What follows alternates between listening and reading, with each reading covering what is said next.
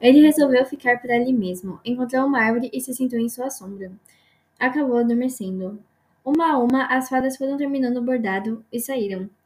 Ficou só aquele vestidinho vermelho.